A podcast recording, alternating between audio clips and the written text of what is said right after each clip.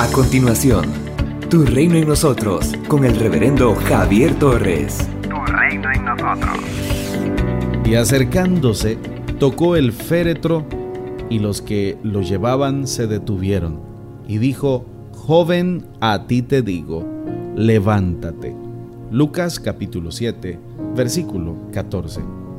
Cerca de la puerta de Naín, que era un pequeño pueblo, vecino de Nazaret, concurren dos grupos. El primero lo integra Jesús, muchos de sus discípulos y una gran multitud. El otro, compuesto de mucha gente de la ciudad, llevaban a enterrar a un difunto, hijo único de su madre, la cual era viuda. Verso 12.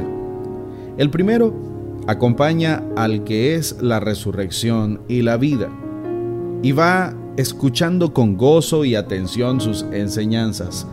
El segundo avanza con tristeza y dolor, acompañando a una mujer a quien la muerte le ha arrebatado a su único hijo.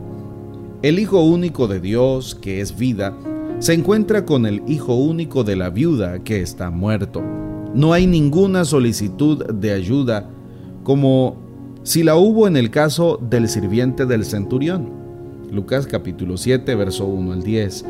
En este caso, Jesús toma la iniciativa. Su primer objeto de atención no es el difunto, sino la mujer que llora la pérdida de su hijo. La vio, se compadeció de ella y le dijo, no llores. Verso 13. Esta última parte podría traducirse, no sigas llorando o deja de llorar. Mandato que resultó ilógico, pues ¿Cómo pedirle a esta pobre mujer que no llore?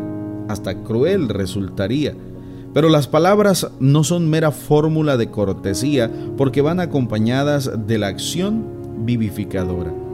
El Señor se acercó, tocó el féretro y exclamó, Joven, a ti te digo, levántate. A la orden, el muchacho se levantó y comenzó a hablar, y Jesús se lo entregó a su madre y ésta dejó de llorar. Amados, Jesús cambió sus lágrimas en risa y su dolor en gozo. Retornar a la vida a este muchacho es regresarle a esa pobre mujer su sentido de vida, su ilusión para seguir viviendo.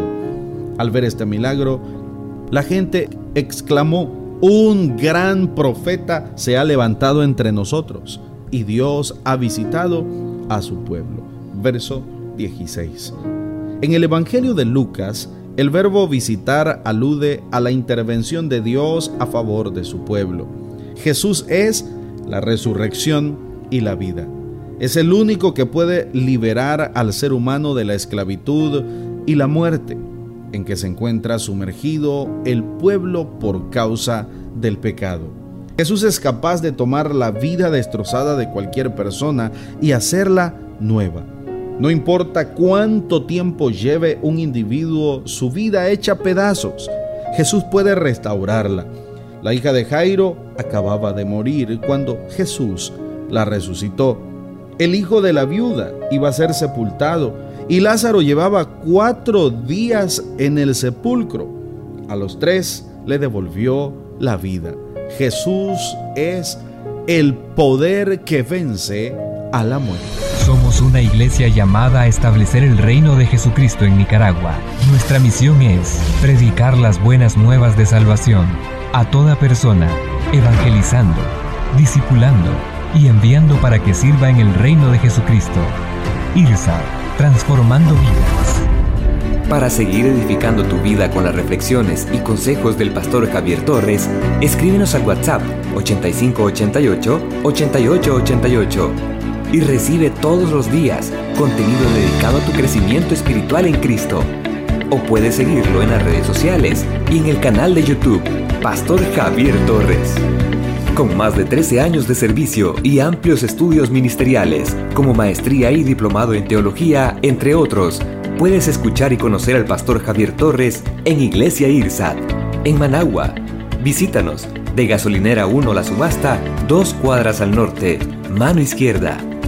Para más información visita javiertorres.com. Tu reino en nosotros.